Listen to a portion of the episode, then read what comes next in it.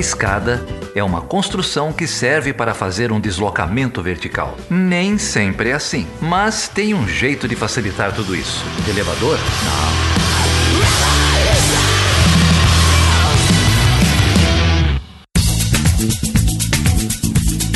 Seja bem-vindo e seja bem-vinda a mais uma edição do Chutando a Escada. O meu nome é Felipe Mendonça. E eu sou Geraldo Zaran. E aí, Geraldo, você tá bem, meu amigo?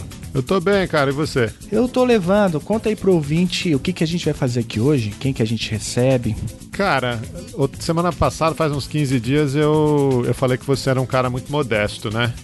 Que é você ficava falando que todo mundo que a gente recebia que era uma honra. Isso, isso aí deu uma leve repercussão, né? A Parece que as honra. pessoas reagiram um pouco a isso, né? Mas eu é. descobri que eu descobri que eu também sou um cara muito modesto, cara. Ah, é? Ouve esse trechinho aqui, ó. A gente convidou o Thiago Lima para conversar com a gente, da Federal da Paraíba. E aí, semana passada, no final da gravação, eu falei isso aqui para ele, ó. Ouve só. Valeu, Thiago. Quero te agradecer. Eu queria te avisar que você vai sair no Fantástico, porque a, a gente aqui o, o Chutando a Escada ele pauta a imprensa, entendeu? Ah, é? Então, é, a gente pauta. O Matheus veio aqui. Oh, aliás, tem não só, não só a Globo, mas tem podcast aí de Universidade Federal que anda fazendo a mesma coisa sem dar os créditos. Mas enfim, é, a galera vai escutar isso aqui e vai saber, eu tô ligado. Você pega. O, o Matheus veio aqui uns 15 dias atrás deu uma notícia aqui em primeira mão, pá, capa do Fantástico, entendeu? CBN, a, a, as listas do Felipe do Spotify pautam a CBN. É... é... isso aí, eu sou fã. E aí você pega o começo da pandemia, cara, o, o, essa temporada aqui do Greg News, a gente pautou todos os episódios. Assim, era era uma semana no Chutando a Escada, é, renda, renda básica, semana seguinte no Greg News. Questão indígena, semana seguinte. A gente pauta tudo. Então, queria dizer que você vai. Pode esperar aí, vai aparecer no Fantástico. Tá certo ou não tá, Felipe? Tá certíssimo, né? Olha só, no, no agora antes da publicação da, da, oficial aí do ganhador do Nobel da Paz, o Geraldo já tinha mandado essa aí no peito do Thiago Lima. E você pauta não só o Fantástico, mas pelo visto, Geraldo, você tá, a gente tá pautando aqui também o Nobel da Paz, hein? Para quem não entendeu a piada, depois da gravação desse episódio, foi divulgado o Nobel da Paz de 2020, o Prêmio Nobel da Paz e quem ganhou foi o Programa Mundial de Alimentos é, da Organização das Nações Unidas, um programa que o Thiago menciona aí no papo. Eu descobri que eu estava sendo modesto, achei que a gente ia só pautar a matéria do Fantástico. Estamos pautando os caras lá em Estocolmo, né? É verdade, estão pautando a porra toda. E o Thiago Lima veio aqui um pouco antes, então, da, do anúncio oficial aí do ganhador do Prêmio Nobel. E ele veio falar um pouco pra gente sobre o preço do arroz, basicamente isso, né, né Geraldo? É, a gente conversa então sobre essa coisa, né, da, do desmonte das políticas é, de segurança alimentar é, no Brasil, é, do desmonte dessas políticas de, de combate à fome, da, da priorização que está sendo dada né, é, ao agronegócio. É, uma semana atrás também a gente bateu um super papo lá no nosso grupo de, de apoiadores. É, o André, nosso apoiador, organizou um, um happy hour. Ah, é, é verdade, aprendi um monte verdade. também. Acho que você já tinha saído, Felipe, mas o, o Carlos, nosso apoiador, apoiador entende Sim. tudo de política agrícola lá em Goiás, deu um monte de exemplo. Tem uma turma Carlos. super afiada aí, viu? Mas, Geraldo, já que a gente tá falando dos apoiadores, a gente tem um grupo bem legal lá. Se você não sabe como fazer parte, basta apoiar o Chutando a Escada. Tem várias formas de fazer isso. Basta você entrar lá em www.chutandoescada.com.br barra apoio. E a partir de dois reais já dá para você apoiar o Chutando a Escada e fazer parte do grupo lá de apoiadores e apoiadoras. E eu queria só mandar um abraço especial pro Rildo, o Rildo é um dos apoiadores, está lá no grupo. E no dia da gravação da abertura desse episódio, portanto, dia 13 de outubro de 2020, o Rildo se tornou pai e publicou uma foto lá do João Fernando, filhinho dele que acabou de nascer. Eu sou pai também. A gente ficou aqui emocionado com, com a notícia. O nosso grupo tá aí aument... tá aumentando, né, Geraldo? Organicamente, né? organicamente. Um abraço, Rildo. Gira e mexe, Parabéns, galera. Rildo. Parabéns pra mamãe. É, nasce mais uma, uma pequena apoiadora, tenho certeza. vocês podem entrar lá no chutanescada.com.br barra apoio, conhecer as nossas campanhas no PicPay, no Catarse e no Patreon. É, quero deixar também aqui um recado, Felipe, para o pessoal que reagiu ao último episódio, o episódio uhum. Cristofobia e Cristifascismo, com o pastor e teólogo Ariovaldo Ramos. Eu não pude participar da gravação, mas você estava lá, né, Felipe? Uhum. Sem sombra de dúvida, esse foi um dos episódios que gerou maior engajamento com, com o nosso público. A gente leu todas as mensagens, está respondendo é, aos pouquinhos. Então queria mandar aqui um, um abraço para a Silvana, para Esther, para o Hélio, para o Carlos Alberto, todo mundo que, que escreveu, compartilhou aí seu, seus pensamentos sobre suas ideias sobre esse último episódio. De maneira geral, uma reação muito boa, um diálogo muito bom que com certeza a gente vai continuar aqui nos, nos próximos episódios. É, não, foi, foi demais a reação de vocês. Tem muita gente engajada, muito esclarecida é, combativa dentro das igrejas, tanto evangélicas quanto católicas, né? E o, o retorno que a gente recebeu aí dos ouvintes prova isso. Acho que esse é um debate necessário. É, é um debate importante para as esquerdas também, né? Alguns setores que eu estou chamando aqui de esquerdas ainda custa entender a importância da religião, né, para a sociedade, para a política. E que bom que a gente tem gente aqui que vira e mexe passa por aqui para nos mostrar, né, Geraldo, um pouquinho o que rola dentro dos templos aí, Brasil afora. E hoje é, a gente vai receber um outro especialista agora para falar de um outro assunto, também importante para entender o Brasil contemporâneo, que é o Tiago Lima, como você falou, ele aí é, é professor da Federal da Paraíba um grande amigo de longa data. É, e já que eu tô falando aqui, eu, Geraldo, tem um outro episódio que eu acho que é complementar a esse, que é um episódio que foi gravado por uns amigos de outro podcast chamado Medicina em Debate. Eles têm um episódio chamado Que Comida Está na Mesa? E lá eles recebem é, a nutricionista Patrícia Jaime é, e o jornalista João Pérez, do site O Joio e o Trigo, e falam um pouco também sobre a questão da é, soberania alimentar, segurança alimentar no Brasil. Acho que é um bom, uma, boa dobradinha aí para quem quiser aprofundar o assunto. Vamos lá, ouçam também o, o Medicina em Debate. Então vamos lá com vocês, o amigo o especialista no tema, Tiago Lima.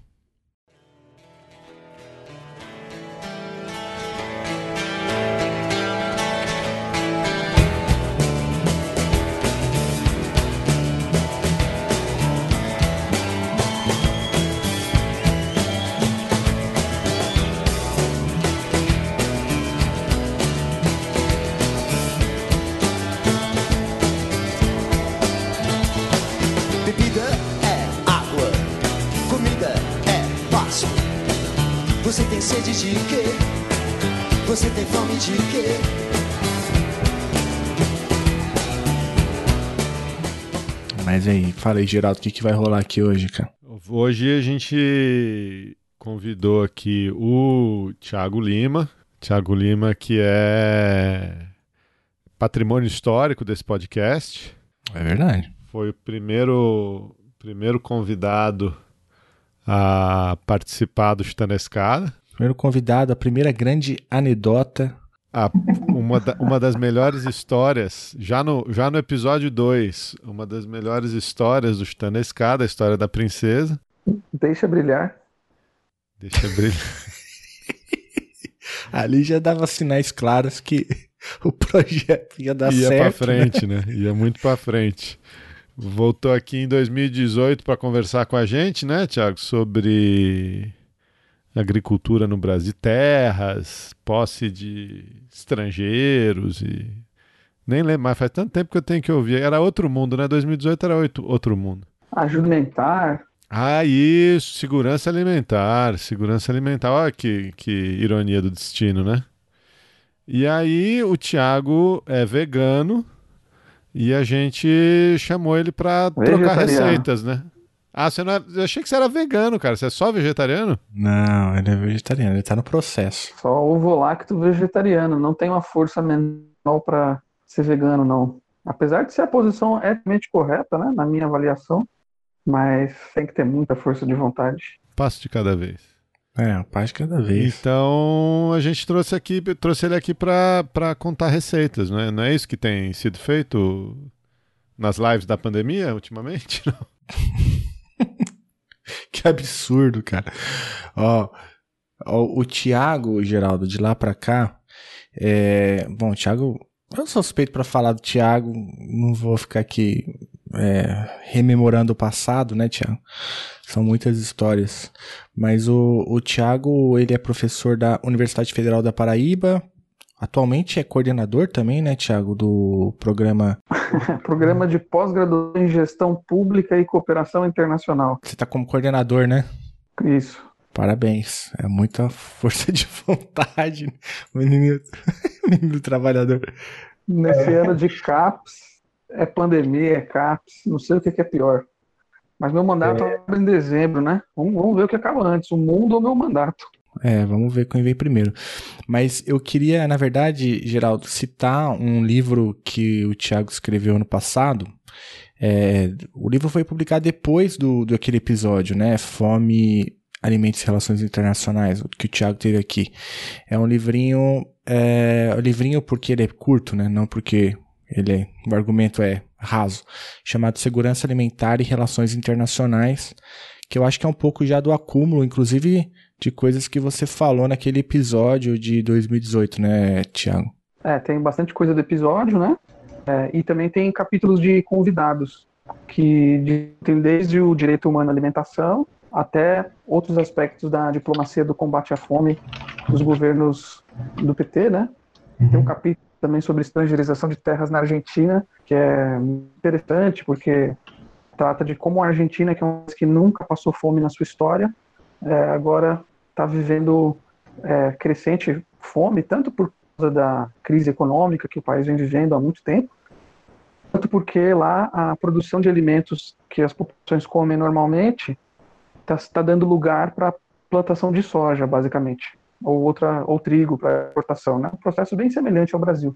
Enfim, é isso. O capítulo é uma, é, o livro é uma é uma coletânea de capítulos que abordam esses temas aí. Tem um capítulo sobre a formação do Centro de Excelência de Combate à Fome do Programa Mundial de Alimentos em Brasília, que é uma experiência inovadora que o Brasil criou junto ao PMA, né? Quando a gente tinha uma, uma diplomacia de combate à fome e é por aí. Legal, a gente vai disponibilizar os links aí para os ouvintes. A gente estava fazendo brincadeira aqui, o Thiago é um, amigo de, de longa data, parceiraço, é, tá sempre junto com a gente aí no podcast, em conferências.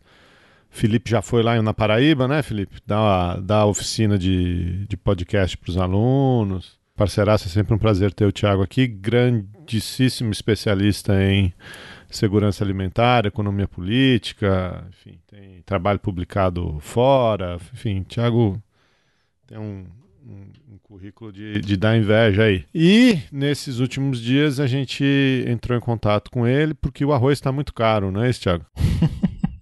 Você quer reclamar do preço do arroz? A alta do arroz. Tanta coisa acontecendo no mundo, foram pegar justo o nosso arrozinho. É uma discussão sobretudo sobre segurança alimentar, é, sobre políticas públicas né, de segurança alimentar e como essas políticas foram sendo desmontadas nos últimos anos. Né? Tá certíssimo. O que a gente está assistindo no Brasil, o arroz é só um, um indicador muito triste disso, né? É que a gente viveu um período de ação do combate à fome, da priorização é, do combate à fome na política nacional, e aí, desde 2016, né, com o, o agrogolpe, tirou a Dilma do poder, a gente vem presenciando sistematicamente a destruição dessas estruturas, inclusive com impactos na política externa também, que eu acho que é algo importante de mencionar, sabe? Antes a gente entrar no arroz, né? Eu sei que muita gente que ouve chutando a escada aí é, curte RI, estuda, pesquisa RI, política externa, então é, eu acho que começar com esse exemplo pode ser interessante para a gente entender o que está acontecendo no Brasil, né? É, o Brasil, historicamente, teve estruturas institucionais e burocracias voltada, voltadas para o agronegócio e para o latifúndio. Né? O Ministério das Relações Exteriores representava é, interesses dos, dos, grandes exportadores de café, é, de açúcar, depois de soja, de outros, outros grandes produtos que o Brasil produz. O Ministério da Agricultura também é um ministério muito poderoso na nossa estrutura burocrática, né? E tem tendência na formulação de política comercial brasileira, que é um dos aspectos mais importantes da nossa política externa. Aí, quando o Lula chega ao poder, ele faz uma reforma é, no processo de formulação de política externa, de modo a incluir o MDA, que é o, extinto Ministério do Desenvolvimento Agrário, né? Então, pela primeira vez na história deste, deste país, que é um país colonizado, um país que foi colônia de exploração, um país que foi, talvez, se eu não me engano, um dos últimos do mundo a abolir a escravidão, pela primeira vez na história a gente tinha, na fação de política externa, um ministério para dar voz à agricultura familiar, que é um nome que encampa os povos do campo, camponeses, quilombolas, é, indígenas, pequenos agricultores familiares, mesmo os que vieram de migração, né? É, enfim, essa pequena agricultura que está mais relacionada à subsistência, aos circuitos curtos de produção, de distribuição, à agricultura mais limpa. Então, essa foi a primeira vez que esse pessoal teve um ministério para chamar de seu. Assim. E outra inovação do governo Lula foi criar a Coordenadoria Geral de Ações de Combate à Fome. A sigla é CGFOME, o nome exato é, não sei se é esse agora, mas a sigla é CG Fome. Um escritório dentro do Itamaraty exclusivamente para lidar com questões de combate à fome. Né? E aí, gente, o que, que acontece? No primeiro dia, quando o Temer assume a presidência interina, ainda em 2006, um dos primeiros movimentos dele é eliminar o MDA, o Ministério do Desenvolvimento Agrário. Meses depois, mais para o final do ano, o José Serra, né, que perdeu a eleição para o Lula, perdeu a eleição para Dilma, foi nomeado chanceler e elimina a Fome também. Então, o desmonte é, das estruturas de proteção e, e, de voz mesmo, de participação social da agricultura familiar, dos povos camponeses, dos povos das águas também, dos ribeirinhos, né, dos pescadores é, artesanais, vai sendo, vai sendo desmontada. Quando o Bolsonaro assume o poder, um dos primeiros atos dele, em 1 de 2019, foi eliminar o CONSEA, que é o Conselho Nacional de Segurança Alimentar, que foi criado também no governo Lula. E o CONSEA era um conselho é, que tinha uma participação civil muitíssimo forte. E, e ele omitia, ele emitia opiniões e, e, propostas e monitorava as nações internacionais do Brasil. Né?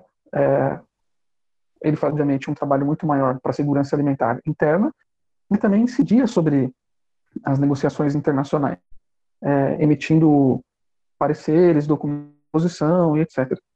Então, Bolsonaro acaba com o, o Conselho no primeiro dia de mandato dele, e isso é muito sintomático.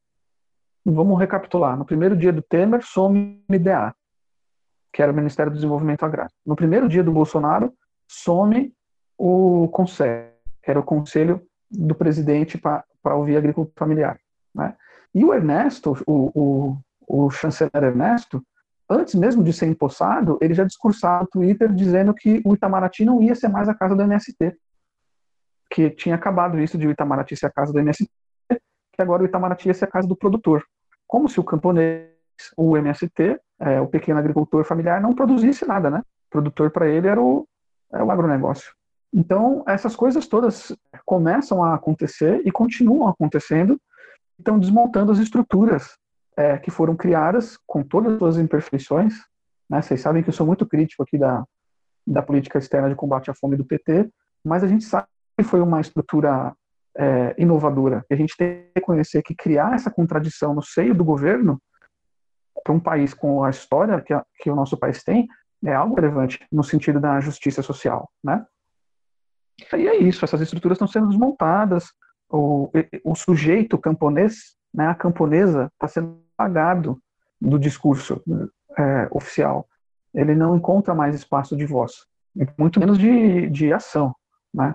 E, e com isso, é, o nosso país vai perdendo os elementos de combate à fome. É, o que a gente vai, vai conversar um pouquinho sobre o arroz é nessa mesma direção, desmonte de estruturas algumas criadas mais recentes, outras criadas é, mais antigamente.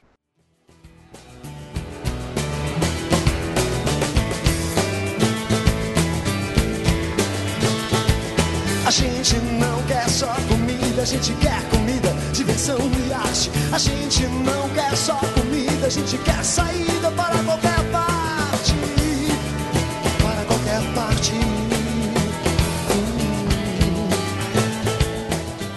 Tiago, ficou bem claro na tua fala e, e até na tua última passagem aqui é, alguns desses desmontes, né? Eu acho que é justamente aí que é, está ancorada a discussão que você faz, já escreveu sobre, é, em torno do que você chamou de agrogolpe, né? É um, uma forma de é, referenciar esse desmonte que está intimamente relacionado com uma alteração é, no poder é, no Brasil. Né? Então, uma vez que se derruba o governo é, da Dilma com o golpe de 2016, a gente começa a ver esse desmonte é, acelerar, né? como você acabou de mencionar. Agora, a pergunta que eu queria fazer é, para o ouvinte que chegou aqui, não conhece muito o debate em torno do, do agrogolpe, é, é o seguinte: é, quais são os interesses no, em jogo? Né? Porque, a princípio, é, para um, desatento, isso parece algo extremamente irracional, né? Como que é possível um governo é, militar contra né, a segurança alimentar do seu próprio povo? É, eu, queria que você contasse então um pouco para gente é, quais são as forças né, que atuaram, primeiro, para a construção de, embora frágeis, né, ainda assim reconhecíveis instituições que, é, que, que enfim, buscavam né, criar um tipo de segurança alimentar, que tem é o, retorno que você faz ao governo PT, né? É, e quais são as forças que depois é, começam a operar, que passam pelo golpe e começam a fazer pressão para que essas mesmas instituições é, sejam desfeitas. É, primeiro, o deixar preciso dar uma referência aqui, né? Duas referências, na verdade. O termo agrogolpe não fui eu que criei. O Alceu Castilho usou o termo antes de mim. Ele é um jornalista que mantém o portal De Olho no Agro. De Olho no Agro. E um professor da UFABC, que eu não estou conseguindo me lembrar o nome dele agora, mas depois eu coloco para vocês, ele também utiliza o termo agrogolpe, aí sim com mais densidade conceitual, para explicar um pouquinho do que, que aconteceu é, no Brasil, né? E, e, e o que, que aconteceu no Brasil? O, os governos do PT, eles foram eleitos numa aliança com o agronegócio, com a bancada ruralista, a frente parlamentar da agropecuária, né?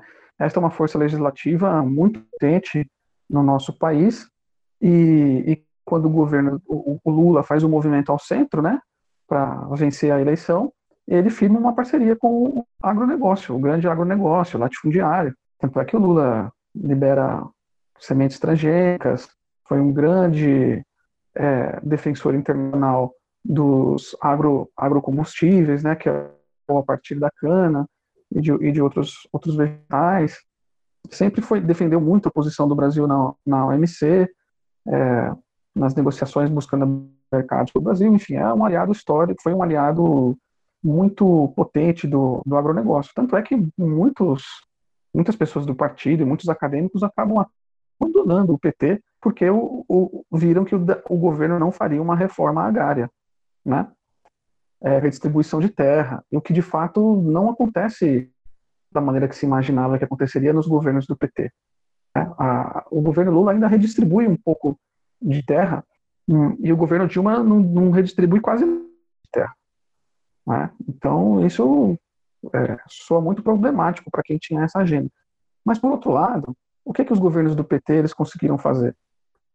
Eles limitaram a violência no campo, então aquela, aqueles assassinatos que a gente via dos anos 90, né, aquelas, aquelas ondas de violência, expulsões dos assentamentos, né, ou mesmo invasões, esse tipo de coisa é, arrefece nesses governos do PT o, o governo disponibiliza crédito para os assentados começarem a estruturar a sua produção, organizarem seu negócio.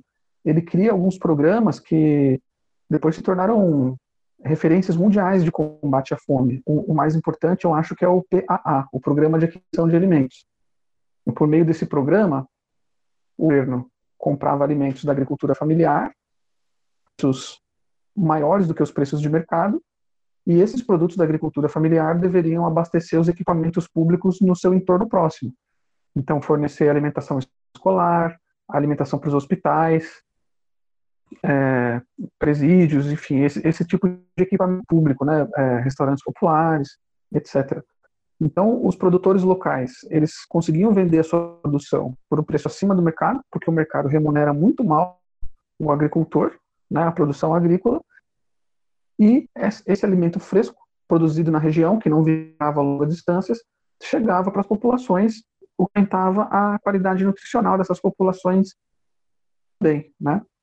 Então, por meio desse, desse arranjo, os governos do PT consegui, conseguiram sustentar durante o tempo uma, um discurso é, que, diz, que dizia que os dois modelos poderiam prosperar. O Brasil era, era grande o suficiente para essas duas forças, o agronegócio diário e para a pequena agricultura. Todo mundo pode prosperar no Brasil, todo mundo ganha no, nos governos do Lula, não é essa a ideia? Ganha o grande, ganha o pequeno? Talvez o, o ganha até mais que o pequeno, mas o pequeno ganha também, ele não é invejoso, está tudo bem para ele. Mas isso começa a ter alguns problemas, né? começa a ter rachadura nessa história. E uma das rachaduras tem direta com as relações internacionais. Porque aquela estrutura que eu mencionei no começo, que é criada pelo governo Lula, ela vai para as relações internacionais e ela começa a criticar a estrutura do agronegócio. Então, o MDA, quando ele vai ensinar para os outros países como fazer o programa de aquisição de alimentos, ele vai justificar que esse é um programa bom porque ele é um programa de circuito curto, a produção está perto de quem consome, e isso é uma crítica ao grande agronegócio. Está baseado no comércio ultramarino. Né? Quando o Brasil vai é, de um programa nacional de alimentação escolar baseado em alimentos frescos e que não tem é, que procura diminuir refrigerante, suco industrializado, baixa, é, esse tipo de coisa, isso é um ataque ao negócio também, que vive de produzir commodity padronizada para a indústria alimentícia servir a todas as pessoas possíveis, né? E, e aí isso começa a gerar uma censura, né? Porque o, o, o próprio governo está falando mal dele mesmo. E aí a imagem do agronegócio, que é algo que preocupava muito, muito o atual governo, preocupava muito o outro governo, era deteriorada também por conta desse discurso que o próprio governo brasileiro emitia, né? E aí, nesse, nesse caminho, essas tensões começam a surgir. É claro que isso das relações internacionais é só uma parte da história, né? É, tem uma outra parte da história também que é, é mais peculiar ao governo Dilma, que quando entra em crise econômica, de uma ameaça a taxar as exportações do agronegócio, porque as, as, as exportações do agronegócio são isentas de imposto, né? Por meio da Candir. É, e aí, pelo que minhas pesquisas apontam, né? E eu tenho assim minhas pesquisas porque tem muito mais gente pesquisando isso, né? É, esse parece ter sido o, a, a última gota d'água para sustentar essa, essa coesão. Né? Aí, a partir desse momento, esse argumento está até na, no livro da Laura Carvalho, A Valsa Brasileira. O agronegócio se volta contra o governo da Dilma e, é, uma vez desencadeado o processo de impeachment, a bancada ruralista é responsável por 50% dos votos que, que derrubam a presidenta. Né? Ela, a bancada ruralista vota em, vota em bloco é, garante a deposição dela, e quando o Temer sofre duas acusações de uma primeira tentativa de impeachment e uma, uma outra acusação de corrupção, é, o, o, agronegócio também vota em bloco para salvar o governo Temer, né? Então, no fundo, o, o que aconteceu foi isso, foi uma experiência efêmera de tentar construir uma relação de ganhos absolutos entre essas duas essas duas forças, né? Uma relação ganha-ganha. Quando na verdade o que aconteceu na prática mesmo, agora que já passou um tempo, a gente já consegue ver isso claramente. O que aconteceu foi que o agronegócio se tornou um exportador cada vez mais forte, ganhou cada vez mais dinheiro, e a agricultura familiar meio que ficou estagnada, né? Então o agronegócio se fortalece politicamente, a agricultura familiar não se fortalece, não aumenta sua bancada no Congresso, e, enfim, a, essa experiência de convívio é, durou pouco, como muitos previam. E agora o que a gente observa é, é como se fosse um revide desse setor latifundiário para acabar de vez com a, as articulações sociais e políticas desses pequenos agricultores. É, é, na minha, na minha visão, é um movimento claro mesmo de é, eliminar a força política é, desse setor para impedir que ele volte a ter expressão nacional de novo. Porque, apesar de eles serem poucos, apesar de serem muito mais fracos economicamente que o agronegócio, eles são perigosíssimos. Porque eles questionam a ideia de que a nossa alimentação deve vir do supermercado. Que a nossa alimentação é, deve vir do outro lado do mar e está tudo bem. Questão é de que se a gente comprar feijão, é, arroz do Rio Grande do Sul ou da Tailândia, tanto faz, desde que o preço seja o baixo possível. Né? Então, essa outra força é uma ameaça à hegemonia que o negócio latifundiário detém historicamente no nosso país. O Chutando a Escada conta com apoio financeiro dos seus ouvintes. Para saber mais, acesse chutandoaescada.com.br barra apoio.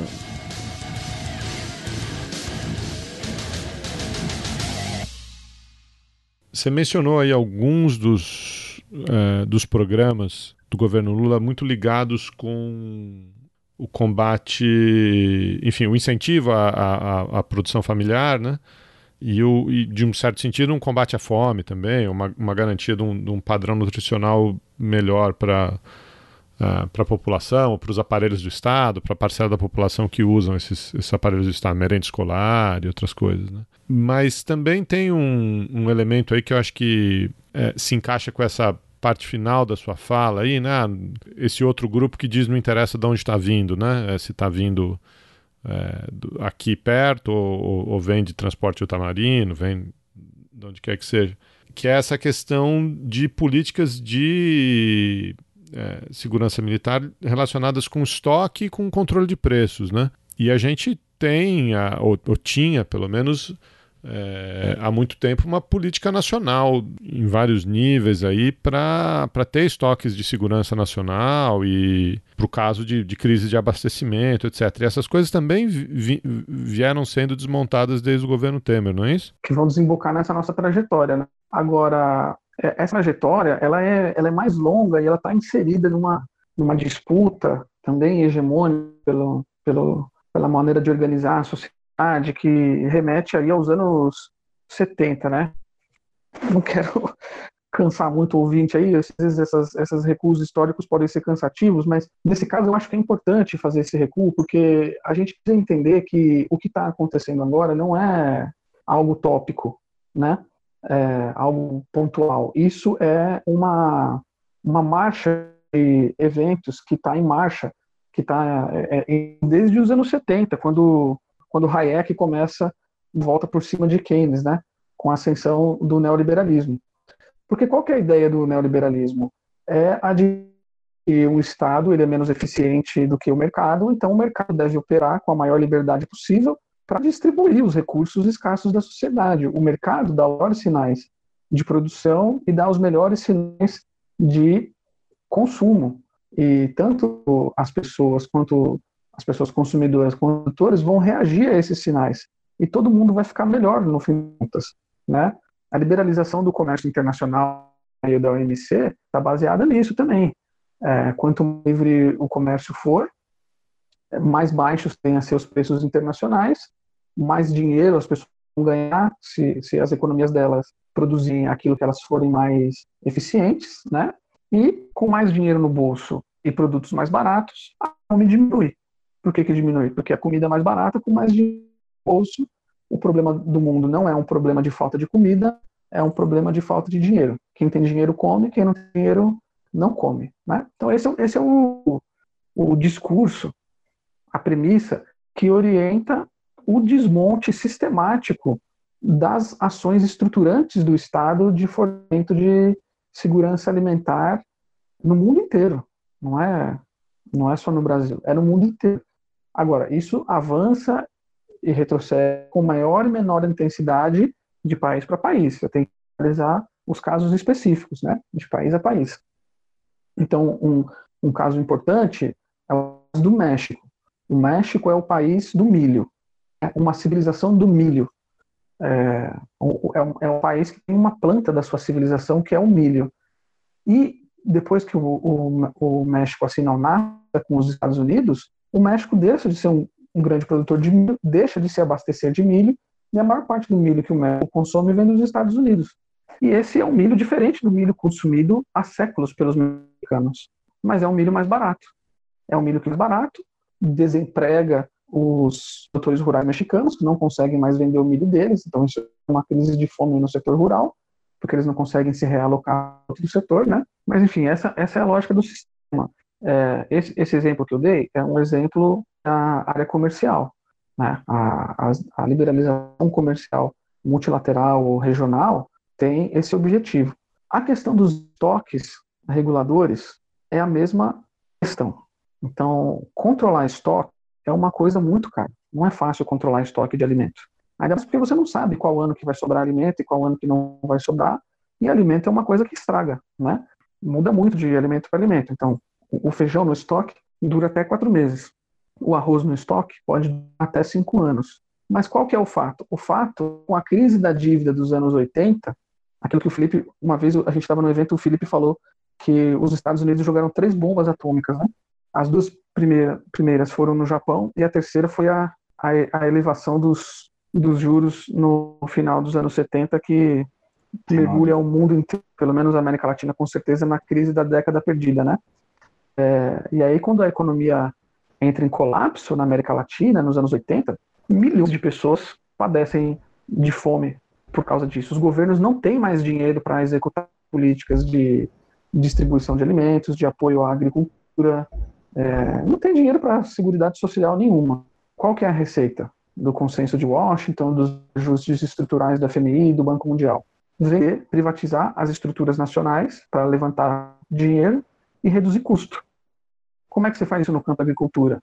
Uma das maneiras é vender os estoques, né? porque se você vende o armazém, você levanta uma grana, e se você não traz o armazém, você não precisa mais pagar o custo de manutenção deste armazém. Então você reduz o custo do Estado e ainda gera uma receita para pagar suas dívidas ou fazer outras coisas. E aí essas coisas, esse pensamento, ele vai avançando no mundo inteiro. Os países africanos, principalmente os países de menor desenvolvimento relativo, que são os países mais pobres do mundo, muitos deles fizeram isso nos anos 90. E a consequência é que esses países se tornaram muito mais dependentes da importação de alimentos. Antes, é, esses países eles tinham produção para subsistência e algum estoque do governo para segurar as pontas, né? Com a liberalização comercial e a privatização dos estoques por outro, esses países mais pobres, essas populações mais pobres ficam completamente vulneráveis aos preços de mercado. Né? Então, é, isso agrava as diversas crises de fome no mundo. Aí, nos anos 90, as crises de fome na África são muito é, pronunciadas, né? Alguns governos resistem mais tempo, outros menos. Agora está sendo o momento do nosso governo, do governo brasileiro, baixar suas resistências a, esse, a essa política de manutenção de estoque estratégico de alimentos. Eu separei um dado aqui para vocês, é, que é mencionado pelo Silvio Porto, que foi um ex-presidente é, da CONAB, né, Companhia Nacional de Abastecimento, que é a estatal que faz a gestão do, do estoque, né? Diz o Silvio que a ministra Tereza Cristina, atual ministra da Agricultura, quer vender 27 das 92 unidades de armazenamento da Conab. E que com isso a ministra pretendia economizar 11 milhões e meio de reais anuais com, com a venda dessas 27 é, unidades de armazenamento. E que só a venda das estruturas de armazenamento é, seria é, responsável por arrecadar 44 milhões de reais para o governo. Então aí vocês têm uma ideia dos custos disso e, e das possibilidades de receita. Enfim, essas 27 unidades foram desativadas, mas elas não foram vendidas ainda, e isso reduziu ainda mais a, a, capacidade que o Brasil tem de fazer estoque. Hoje, a capacidade de estocagem pública estatal do Brasil é 5% da capacidade privada. Então, com, com essa capacidade de estoque, o governo não consegue intervir para baixar o preço dos alimentos quando os preços disparam, que essa é uma política estatal, né? Você mantém o estoque, arca com os de manter o estoque, que é o seu seguro, e na hora que você precisa, você aciona o seguro, aciona o estoque. Para quê? Para a população não passar fome, né? Para a população não ter a sua renda limitada pela necessidade de comprar alimentos. Mas é, o que, que esses governos têm feito? Eles têm diminuído essas estruturas que protegem a população e deixado as populações mais expostas ao mercado internacional. Então é exatamente isso que a gente está vendo hoje com o caso do, do arroz. E aí esse Silvio Porto ele traz um dado interessante também, que o governo é, anunciou de tarifa de importação é, de, de 10 a 12%, dependendo do tipo de arroz que o Brasil vier a importar, né? E que se o Brasil importar a quantidade é, que ele imagina que vai importar, que é 400 mil toneladas, algo que é comum num ano normal, o governo vai renunciar algo entre 96 milhões e 120 milhões de reais.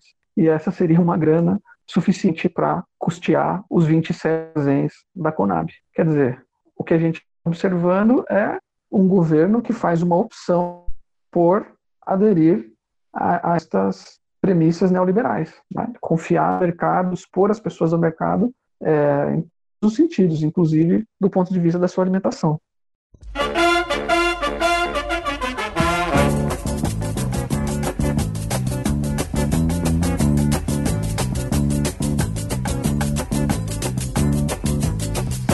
Olha a banana, olha o bananeiro, olha a banana, olha o bananeiro. Eu trago bananas pra vender.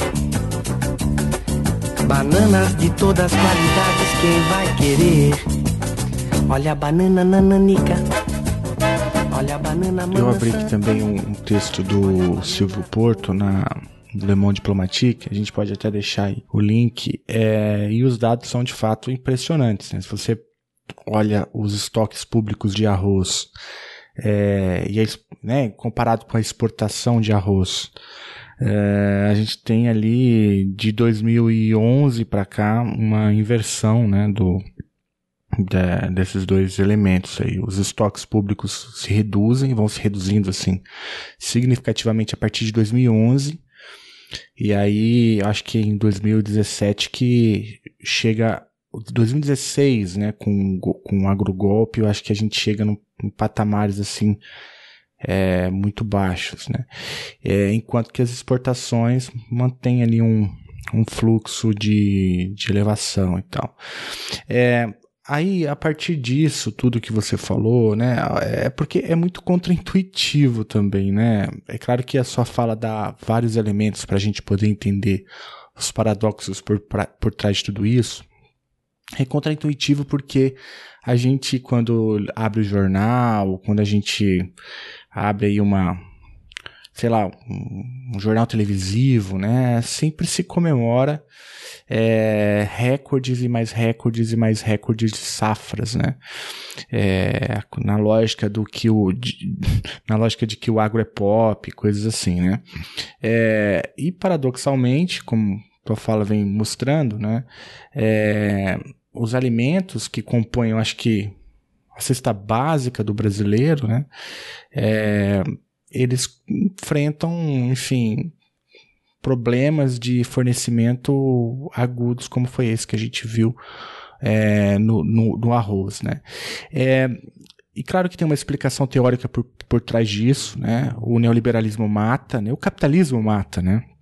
É, e o neoliberalismo é a, essa fase do capitalismo que é, na tua fala ficou muito claro, né? É, um, é, um, é uma forma de organização da coisa pública e da economia que gera fome, né? a partir de um, de um argumento, é, como você sistematizou muito bem ali, né, de que os, o problema é que as pessoas não têm dinheiro. Bom, não é exatamente isso, né? Eu acho que a gente tem mais dados para agora com essa crise para poder refutar essa ideia. É, mas na pandemia, Tiago, a, a gente tem percebido aqueles né, é, mais atentos, não os tacanhas, esses a gente ignora. Mas a gente tem percebido que tá, tá muito claro né, a necessidade de você ter um, um Estado é, presente em alguns setores estratégicos, né? É, quer seja da produção de vacinas, que é o que a gente está vendo agora, quer seja na produção de pesquisas, que a gente também está vendo agora por conta da Covid-19, quer seja no fornecimento de alimentos, como a gente está vendo agora também com o preço do arroz, né? E, e com tudo isso, eu queria te perguntar é um pouco sobre esse, isso que eu chamei de um sentimento contraintuitivo, né? A primeira coisa do recorde, da safra recorde e, e ao mesmo tempo a cesta básica aumentando de preço. E, e se você tem o, o, que, o, que, o que a pandemia talvez pode ter contribuído aí para para esse debate, já que se é que contribuiu com alguma coisa, ou se a gente vai manter a mesma coisa, se vai agudizar ainda mais o que, gente, o, o que já tem. É, isso da, da Safra Record, do Agro é Pop, é, isso, isso mostra como que no nosso país é, isso é uma disputa hegemônica. É, os aparelhos ideológicos de Estado ficam a todo momento dizendo que o sucesso do agronegócio é o sucesso do Brasil, que aumentar as exportações do agronegócio é algo inerentemente bom para o Brasil. Mas isso não, não se sustenta com o mínimo de de pesquisa séria? Primeiro, por, por, vários motivos. Vou elencar alguns aqui nessa linha mais, mais contraintuitiva que você falou. Né? Os estudos agrários críticos, eles têm demonstrado com muita, muita clareza que raramente os exportadores de commodities, os, as fazendas que exportam commodities, raramente elas ficam com o lucro das exportações dela. Por quê? Porque esse ano a gente a está vendo que os brasileiros estão tendo um bom potencial exportador. O preço está alto, a demanda está alta, o dólar está alto, então estão exportando e ganhando muito dinheiro neste momento com isso. Mas eles vão ter que plantar de novo. Na próxima rodada de investimentos, se não na, na próxima imediata, mas na outra, o setor bancário sabe disso. O setor de sementes sabe disso. O setor do, de agroquímico sabe disso. Então, esses setores fornecem os insumos, eles ajustam os preços para recolher o lucro, o valor dos exportadores. O, quem precisa arrendar a terra para produzir, se tiver que renegociar o contrato, sabe que vai pagar mais caro pelo aluguel da terra. Porque o dono da terra está vendo que a pessoa está ganhando mais dinheiro, que aquela fazenda está gerando mais dinheiro. Né? Então, esse lucro, raramente ele fica com o produtor, que está altamente vinculado ao mercado de exportação. E aí, como ele exporta muito nesse ano, e chamar outros produtores para também produzirem o arroz, não só no Brasil, mas no mundo inteiro. E o aumento da produção rápida, ele vai exigir duas coisas: ou que você amplie a terra lavrada, né, ou que você invista em bens de capital para aumentar a, a produtividade. De uma maneira ou de outra, isso vai aumentar o endividamento.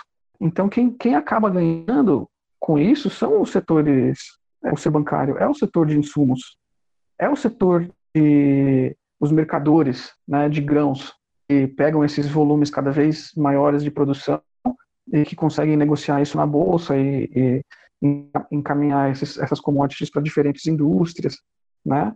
É, é uma ilusão então que o setor inteiro vai ganhar bem vai criar a partir daí uma prosperidade sustentada.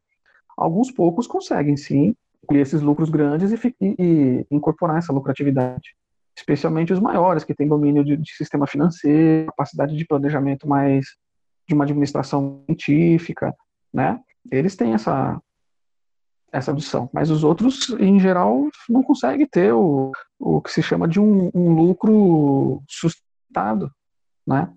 Isso, por isso que, inclusive, nos Estados Unidos, há tantos subsídios pagos pelo governo aos produtores agrícolas, porque eles precisam investir muito em capital para aumentar é, a produtividade e é muito frequente que o mercado é, oscile de modo que eles não consigam pagar dívidas, pagar os custos da sua produção. No Brasil isso também acontece de alguma maneira é, e um subsídio que o Brasil dá, muito claro, é o pela dívida do agronegócio. Mas, mexe, o Congresso vai lá e perdoa a dívida do agronegócio. Outro subsídio indireto que o governo brasileiro dá é não cobrar imposto territorial dos grandes latifúndios que são devedores. Um, estudo da Oxford apontou que se o governo resolvesse cobrar todo o imposto territorial que as fazendas devem, ele teria dinheiro suficiente para não desapropriar, comprar terra, é porque a desapropriação tem um pagamento também, né? Mas o governo poderia comprar terra para todas as famílias cadastradas como sem terra. Mas o governo não toma essa atitude, óbvio, porque isso é uma forma de subsídio indireto para o governo, né? Para esses produtores. Deixa eu fazer uma pergunta aqui. Que você mencionou nos Estados Unidos, agora esses subsídios é, ou incentivos aqui no governo brasileiro.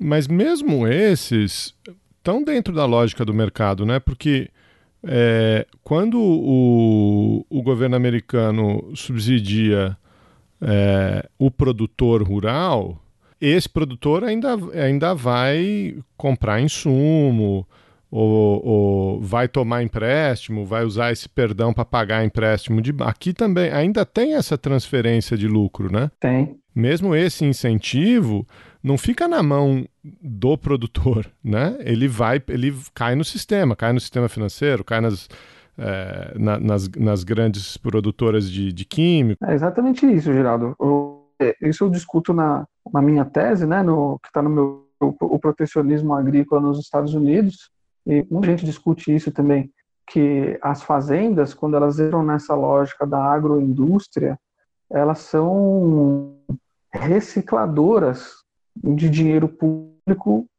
para setores não agrícolas. É um, é um grande mecanismo de transferência de renda, né? Exatamente. Ou de sequestro de renda. Né? O cara trabalha no campo e trabalhar no campo não é fácil. E mesmo quando ele tem um ano bom e tem um lucro, o sistema dá um jeito de, na próxima temporada, ou três temporadas para frente, vai sequestrar esse lucro dele. Porque o sistema de insumos é oligopolizado. Quatro, cinco empresas globais que dominam o setor de insumos. Né? Então, eles conseguem coordenar tacitamente esses preços. Não estou dizendo que eles não competem, elas competem, mas elas também conseguem coordenar para extrair esses lucros num ano bom. E no ruim, elas extraem os impostos. Então, a agricultura fica nesse meio aí como um, um, um estágio que recicla, né? sem, que as pessoas percebam, as pessoas que não estudam, né? sem que as pessoas que não percebam que é isso que está acontecendo. E, e, por aí vai. É, Outra coisa que é muito grave é que a gente está observando também todo dia é as são as queimadas, né? A expansão da fronteira agrícola. Que estão queimando o Pantanal, queimando a Amazônia, queimando o Cerrado. Isso tudo é, é para produzir commodity para exportação. Não é para produzir comida para as pessoas verem. Eles estão de olho no mercado, não estão de olho na, na nossa alimentação, né? E, e, ao fazerem essa expansão de fronteira agrícola, eles esses ganham dinheiro porque eles têm um lucro extraordinário. É um, é um processo de acumulação primitiva do capital. O que, que os caras fazem? Eles pegam uma terra que supostamente é de ninguém, esse ninguém aí é o Estado brasileiro, não pagam por ela, aí eles vão, limpam, é, derrubam a, a, vegetação que tem em cima da terra, conectam com uma estrada, eventualmente uma linha elétrica, e essa, e essa terra que não estava no mercado, tinha valor, ela passa a valer algo grandioso. Então é uma especulação imobiliária. E aí, depois que você consegue preparar essa terra para o plantio ou para a pecuária, né, você, é, eles acabam vendendo se elas forem regularizadas, os próprios governos do PT regularizaram muita terra irregular, é, ou eles arrendam essas terras. E aí essas, essa galera que faz essa acumulação primitiva, que abre a picada, que, que bota o fogo na mata, eles ganham muito dinheiro. Agora, quem for produzir ali, provavelmente vai ter os seus lucros sequestrados pelo sistema. É, é mais uma contradição que disso que o Felipe está falando, né? É, não vai gerar tanto dinheiro assim para o país. Esse dinheiro vai, vai ser do, sequestrado por esses setores não agrícolas. Isso, a nossa diversidade é, biológica vai sendo eliminada. É meio catastrófico isso que eu estou falando, né? É totalmente, cara. É... A gente está falando de um negócio muito elementar que é, enfim, a, a, a fome, né? As pessoas não deveriam passar por isso, mas é e aí você falou uma coisa muito importante, cara. Você falou assim, as pessoas não deveriam passar por isso, né? O problema é que a gente vive num sistema em que a fome é um legítimo para a sociedade, sabe? A gente, a gente não consegue condenar a fome como um crime de onda. É esquisito isso, né? Mas uhum. veja só um dado. Ah, os, os acionistas da Nestlé receberam neste ano 8 bilhões de dólares em lucros, em dividendos, né? Esse valor que esses acionistas receberam é maior que o orçamento do Programa Mundial de Alimentos da ONU. O Programa Mundial de Alimentos da ONU é a agência da ONU que tem o maior orçamento. Então, quer dizer, aí você está vendo a escala de, de prioridades, né? Se a fome fosse um problema hediondo mesmo, esses lucros teriam que ser taxados para combater a fome, mas não é isso que uhum. acontece. E a nossa sociedade não, não é diferente, né? A, a fome no Brasil ela é parte natural da paisagem. Infelizmente é muito triste, mas é, o, o, avanço que a gente teve com os governos do PT foram avanços efêmeros. Né? Não conseguiu mudar nas pessoas essa ideia de que é, a fome é ilegítima, que ela não deve ser tolerada, que ela é um crime hediondo. Né? Não, não, conseguiu fazer isso. E, e ela está associada a toda essa, essa visão de mundo, né? típica do pensamento neoliberal e tal, enfim, que acaba por legitimar eh, esse crime hediondo, para ficar nos termos aí que você trouxe pro, pro debate. É quase como se a pessoa merecesse. É, como... que é o impulso fundamental do capitalismo, né? E que aí ele é justificado de diversas maneiras, desde a metáfora bíblica, né? Que do suor do seu rosto você vai ter que conquistar o seu pão, até aquela metáfora de que não, a casa na verdade né, não existe almoço grátis. Essa, desde o surgimento do, do capitalismo, isso vai se sedimentando como algo que faz parte da nossa sociedade e que de alguma maneira é triste que exista, mas deve existir. Porque seria possível que ninguém passasse fome. Isso é plenamente possível. Há produção de alimentos, há meios logísticos, para fazer a distribuição de alimentos, há como identificar as pessoas que passam fome, há como fazer tudo isso, mas. Mas para ganhar de sol a sol, eu tenho que ser bananeiro. Pois eu gosto muito de andar sempre na moda. E pro meu amor puro e belo, eu gosto de contar as minhas prosas.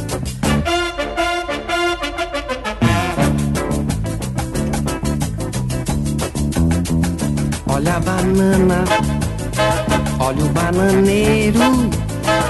Olha a banana, olha o bananeiro. O mundo é bom comigo até demais. Pois vendendo bananas, eu também tenho meu cartaz. Pois ninguém diz pra mim que eu sou um párea no mundo. Ninguém diz pra mim Vai trabalhar, vagabundo. Eu aqui como leigo penso assim, né? Vivemos uma pandemia, vivemos uma crise econômica, a economia brasileira tem um desequilíbrio, o dólar dispara, os produtores começam a exportar a produção, porque é mais lucrativo vender para fora do que para dentro. Tem um auxílio emergencial que a gente apoia, né? Já fizemos aqui programa sobre renda básica, renda, renda básica universal, tem o um auxílio emergencial, a população tem algum dinheiro, fica relativamente acima uhum. da linha da pobreza. Os intermediadores, os, os, atravessadores, né, as cadeias de supermercado, etc., jogam o preço para cima.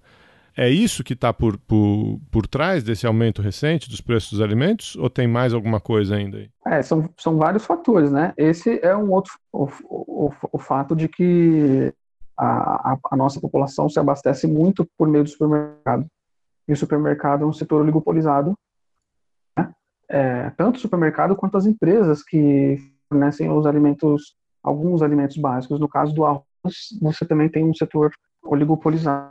E aí, eles vão buscar extrair esses, esses lucros com o poder de mercado que eles têm. Apesar de o preço internacional é, estar alto, eles vão fazer todo o possível é, para pagar menos no, no, setor interno e vender pelo maior, maior preço possível, né? Que é como eles ganham, aumentam a lucratividade deles. Agora, se falou uma coisa interessante, que é do auxílio emergencial. Você veja só, aqui na Paraíba, que é o do, do de onde eu estou falando, no estado de onde eu estou falando, a renda média familiar é 950 reais. É a renda média familiar aqui na Paraíba.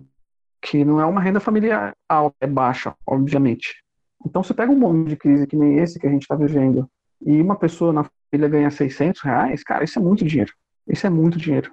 É, pessoas que, que, famílias que ganham muito menos que isso, que só ganham Bolsa Família. E o Bolsa Família aqui no Nordeste foi muito diminuído. Eu vi o Carlos Gabas, que é o secretário executivo do consórcio Nordeste, falando, eu nem, Eu tenho até dificuldade de acreditar nesse, nesse dado, né? O Bolsa Família no Nordeste inteiro é menor do que no Sul do país. E aí você chega para essa população e disponibiliza três parcelas de 600 reais, isso é muita grana, mas aí você veja só, é, é, é, esse ponto que eu queria conectar o auxílio emergencial com o aumento do arroz. O que, que as pesquisas dizem? Quanto mais pobre a pessoa é, maior é a parte do orçamento dela que ela gasta para se alimentar. Então, se você ganha mil reais, você vai gastar 500 reais para se alimentar, você gastou 50%. Se você ganha 10 mil reais e, e gasta 500 reais para se alimentar, você gastou muito menos, eventualmente, né? Agora, quanto mais pobre a pessoa for, mais essa parcela que ela gasta com alimentos, ela vai gastar com alimentos básicos. E qual que é o alimento mais básico do Brasil? É o arroz. Então, quando a pessoa está mais pobre, a maior parte do dinheiro que ela tiver, ela vai gastar com a comida básica, é o arroz. Então, isso também é um dos fatores que pode ter contribuído para a alta do arroz, paradoxalmente. São vários paradoxos, né? É, e eu usei o termo contraintuitivo, mas acho que é acho que essa é a palavra mesmo, né? São os paradoxos, né? E é, e é, interessante também um elemento da tua fala, como que a propaganda parece que é um, parece não, né? É um elemento importante do, do de, desse setor, né, do, do, do, agro como um todo. E essa propaganda passa pelo agropop, mas o, outro elemento que eu, que eu ia mencionar, Tiago, é que na propaganda, então, do agro, faz todo sentido criminalizar né, movimento social, faz todo sentido repudiar a reforma agrária, né, faz todo sentido, enfim, ridicularizar o camponês e, e assim por diante, né. E o mais doido nessas, nessas propagandas do agropop, você quase não vê ninguém trabalhando, né? É só um é campo, um mar de soja, um mar de milho, um monte de boi correndo para um lado e para o outro, você não vê quase ninguém trabalhando. É no máximo um trator gigante que, que aparece. Operar controle remoto. Então não uhum. tem as pessoas trabalhando. E, e esse é um outro problema da fome também, porque no mundo inteiro, não é só no Brasil, as pessoas mais famintas são as pessoas do meio rural. Porque numa situação de desespero, as pessoas da cidade contam com uma rede de apoio muito maior. Mas tem mais igreja, você tem mais banco de alimentos, mais gente para você pedir dinheiro no farol. No setor rural é tudo menos. Essas coisas você não tem essas coisas. Então no mundo inteiro, as pessoas que mais com fome são as pessoas do meio rural. E, e não sei se vocês estão atentos a isso, mas o Bolsonaro ele não distribuiu o auxílio de 600 reais para produtor rural. O produtor rural teve direito ao auxílio de 600 reais. É, aquilo que ele dizia na campanha dele, que quilombola não serve nem para procriar, né, que os índios ficam ali sentados no monte de ouro e que não, não produz nada, né, é, é, é não era brincadeira. O que ele está fazendo é, é, tentar extinguir essas pessoas de todas as maneiras. Uma delas é esfemando elas, que elas vão ser obrigadas a sair do campo e ir para a cidade. Você sabe que tem um, um projeto de lei que é, esqueci o número do, do projeto de lei aqui, vou ver se vou ver aqui o número, o PL 735. Foi aprovado pelo, pelo Senado, tudo se para sanção do Bolsonaro, que era para dar esses 600 reais de auxílio emergencial para os campo a campo, pescadores, extrativistas, etc. E o Bolsonaro tinha uma linha de financiamento do PAA, Programa de Aquisição de Alimentos, que também não foi ampliada. Não tem renegociação de dívida para esse pessoal, para esse pequeno produtor. Então, é, o governo, esse governo ele quer acabar, quer tirar essas pessoas de lá e abrir espaço para agronegócio. Então, é, essa, essa é uma distinção que eu acho que precisa ficar claro, sabe, Felipe? Porque na minha fala, às vezes, eu sou muito crítico aos governos do PT, né? Porque eles incentivaram muito mesmo a expansão do agronegócio no Brasil e no mundo. Mas essa é uma coisa que os governos do PT não fariam na, naquela composição deles lá, que eu estava comentando, eles não permitiriam que, que os povos rurais ficassem desamparados assim, sabe? E, e, tem mais uma outra questão ainda, né? Os povos rurais são sempre aqueles que mais passam fome. Entre aqueles que mais passam fome, quem mais passa fome são as mulheres. Mais uma vez aí, as mulheres mais ferradas que todo mundo. E uma mulher faminta, uma mulher que não vai ter condição de gerar os filhos, ter uma boa gravidez, uma criança saudável, né? Isso não é um problema que se encerra aqui. É isso que eu estou querendo dizer. Não é porque, porque tem três meses de auxílio emergencial que não chegou, que quando chegar esse auxílio o problema vai acabar. Não é isso. Né?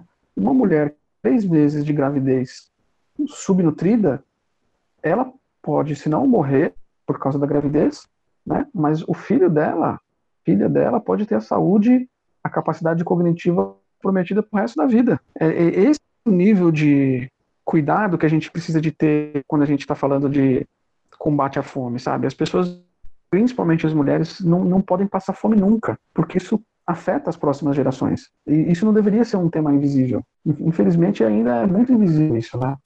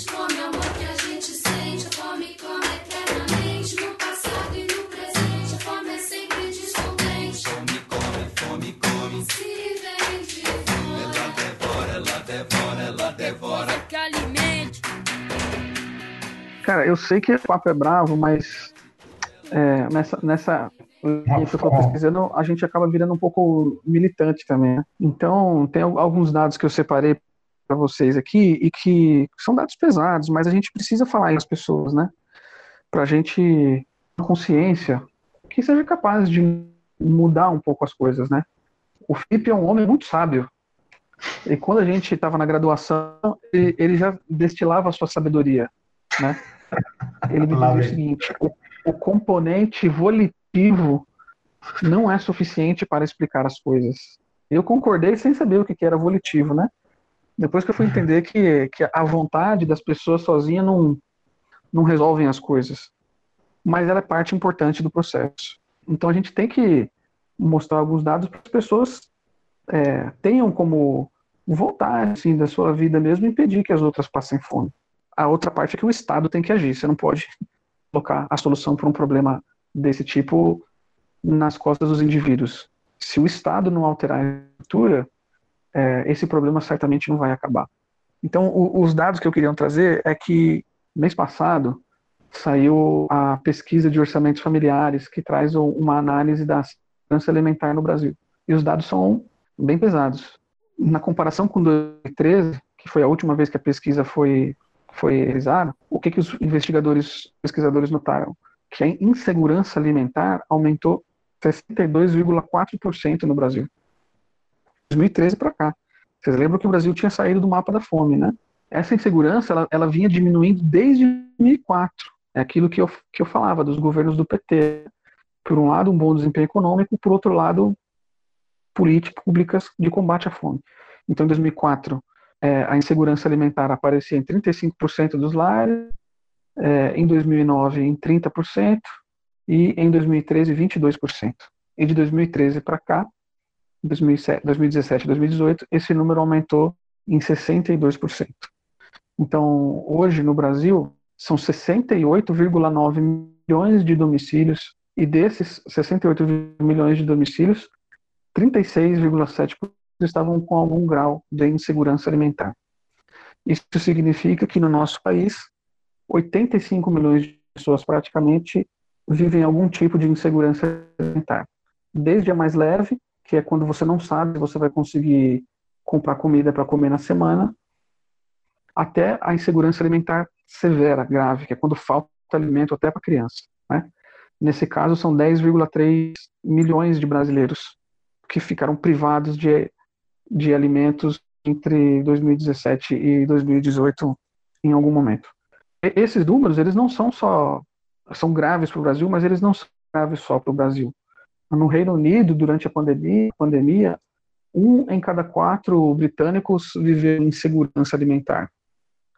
Os Estados Unidos, que é a economia do, do planeta, né? Mais de 50 milhões de pessoas vivem em insegurança alimentar. Então, é, é, é uma questão é, estrutural mesmo, que precisa de ter respostas estruturais isso. a gente precisa rever a ideia, a, a importância do comércio internacional para abastecer é, as pessoas de alimentos, para gerar renda para as pessoas é, comprarem alimentos. A gente precisa rever o papel do Estado na formação de estoques. Precisa rever o papel do Estado na indução de que tipo de comida, que tipo de produto agrícola o país vai produzir. Porque a, a área plantada no Brasil de arroz e feijão, ela caiu nos últimos 20 anos. A quantidade produzida se manteve estável, quer dizer, aumentou a qualidade. Né? Mas essa estabilidade, ao longo dos últimos 20 anos, ela é muito ruim, porque dos últimos 20 anos, a nossa população aumentou 30 milhões de pessoas, se não mais. No Maranhão, produzia-se arroz para consumo interno e agora está se produzindo soja. Em muitos lugares do Brasil, os produtores estão deixando de produzir arroz para produzir soja ou alguma outra coisa para exportar, que é porque dá mais dinheiro. Então, eu acho que é importante mesmo, para concluir, a gente é, discutir a ideia de soberania alimentar, né, que a soberania é um conceito tão importante para as relações internacionais. Então, a gente tem que discutir a ideia de soberania alimentar, que é o papel do Estado em garantir a alimentação da população. Às vezes, isso vai significar ir contra o mercado. Mas qual que deve ser a prioridade? Né? Alimentação ou mercado? Eu acho que, na minha, na minha visão, não tem dúvida, tem que ser a alimentação das pessoas.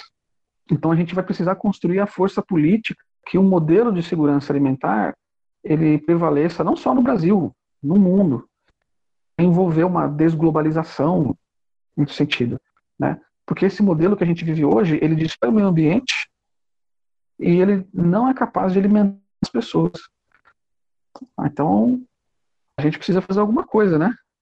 Que seja mudar os nossos hábitos alimentares, do que a gente consome e de onde nós compramos os nossos alimentos, e tendo ações políticas, apoiando políticos e políticas que é, privilegiem a soberania alimentar, é, porque senão a gente vai continuar vivendo esse cenário triste aí que a gente que a gente está vivendo. Né? E espero que a gente consiga reverter isso. Porra, cara, é, não tem como não ficar na bad depois de, de, de, ter contato com esses dados, né? E de fato o chamamento eu acho que tem que ser esse mesmo, né? De uma tomada de consciência é, aliada a um forte sentimento anticapitalista, né? E no curto prazo, né? Na, no, na defesa de projetos políticos, né? Que encampem essas ideias, bem ou mal, enfim. Eu, não, eu acho que um caminho é, e que nessa pandemia a gente viu isso acontecer, né, é, é, que muitas pessoas passaram a organizar suas compras a partir da agricultura familiar, uhum. a partir dos pequenos produtores, por meio de cestas que você compra antecipadamente, ou combos, né, que o pessoal disponibiliza no mercado ou entrega em casa. Aqui em João Pessoa, eu notei que isso teve um aumento, sabe? Eu não sei se já tem pesquisa sobre isso ainda, mas a gente vê que as pessoas que buscaram esse, essa forma de abastecimento para fugir do supermercado por conta de contaminação, da aglomeração mesmo, viram que é possível e que os alimentos eles têm uma qualidade diferenciada. Eles são mais, mais saborosos, né? são saudáveis. É, e, e, e, de certa maneira, quando a pessoa se liga que aquela comida que ela de um pequeno produtor é a grana que vai ajudar um pai a pagar uma escola de inglês para um filho, né? Vai ajudar a melhorar a condição da moradia dele. É, isso acaba sendo um outro incentivo bem para você pegar o seu dinheiro e apoiar uma causa política que vai fazer bem para você e vai fazer bem para os outros também, né? É, então eu acho que que você tinha até perguntado isso, né? Eu esqueci de mencionar o que, que essa pandemia fez a gente ver nesse, nesse setor da alimentação. Eu acho que, que talvez isso é, tenha sido um ponto positivo, né? O pequeno produtor, a pequena produtora, eles conseguiram aparecer um pouco mais. Quem compra comida é, desses pequenos produtores, muito provavelmente tem uma experiência que é a seguinte: os preços deles não aumentaram na pandemia ou pelo menos uhum. não aumentaram tanto, né? Porque faz parte da lógica, faz parte da, desse negócio, né? A seguinte dinâmica: quando o mercado está bom, você paga um pouquinho mais para mim. Quando o mercado estiver ruim, eu seguro o preço para você. É, pelo menos é assim que a gente tem observado aqui em João Pessoa e com outros colegas que eu tenho falado em, em outras partes do Brasil também. O, o, MST, por exemplo, que é um grande produtor de arroz, aumentou o preço do arroz dele, né? E isso mostra que a gente pode desenvolver é, é, reações diferentes nesse campo de compra e venda de comida, no campo da alimentação. O, o Geraldo tinha pedido para você divulgar aí o Fomeri, é, quer falar aí alguma coisa do, do grupo tal, como fazer para conhecer os trabalhos e... Eu quero, é, o FOMERI é o grupo de pesquisa sobre fome e relações internacionais, é o grupo que eu coordeno aqui na UFPB e que conta com estudantes de graduação e de pós-graduação também agora, né? A gente tem um, um site que é o fomeri.org, fomeri.org, e lá o pessoal encontra alguma, algumas das nossas produções, né? Grupo de estudos, a gente publica o, o nosso ciclo de estudos lá no, no blog também. Agora a gente conseguiu na verdade, as, as estudantes de graduação, né, a Célia, a Paola e a Ellen, conseguiram uma coluna no Brasil de Fato, aqui hum, da Paraíba, que a, a fome e a pandemia no mundo, né? E aí, a cada semana, elas publicam um, um pequeno ensaio falando sobre como a, a, é, a fome e a pandemia estão acontecendo em diversos países do mundo. Então, nessa semana foi o Reino Unido, na próxima semana vai ser a Índia, duas semanas atrás foi a Argentina. É uma maneira interessante de a gente entender que os nossos desafios não são exclusivamente nossos, né? E que as soluções também precisam estar no Estado, mas também em âmbito internacional e global. E lá no site do FOMERE, o pessoal vai encontrar também alguns livros que a gente disponibiliza lá sobre a questão da segurança alimentar na relações internacionais. Parabéns aí pelo Fomeri, parabéns pelas pesquisas e conte sempre com a gente aqui. Você tá ligado, né? Aqui é tamo junto e misturado, tem tem escapatória. É, eu que agradeço aí, pô. Muito bom poder fazer essa conversa com, com vocês dois, né? O, o Chutando a Escada é, o, sem dúvida, o melhor podcast de relações internacionais e, e assuntos aleatórios que tem na área aí. E, e a, a, cada vez que, que eu participo, a ansiedade aumenta um pouco mais, né? Porque vocês estão fazendo um trabalho muito legal, está tomando uma proporção muito bacana e, e, a gente sabe que é um, um trampo que vocês fazem de coração mesmo aí. Então, quando a gente participa, né? Quando eu participo, a gente vê os colegas participando, a gente ouve os colegas participando, né? É sempre muito legal. Aproveito também para deixar um abraço para Carol e para Débora, que levantam o tema super importante do elas chutando a escada, né? É, uhum. Quando a gente pesquisa essa questão de fome e relações internacionais, você não pode ter dúvida que, que colocar um papel estratégico para a questão de gênero é fundamental. Se a gente não entender que isso deve ser prioridade, a gente não vai conseguir solucionar esse problema, né? Então a Débora e a Carol fazem um puta trabalho aí levantando esses temas de, de gênero no podcast, o que eu acho bem legal também. Qualquer coisa que alimente, como o amor que a gente sente, como o amor que a gente sente. Estou ficando impaciente.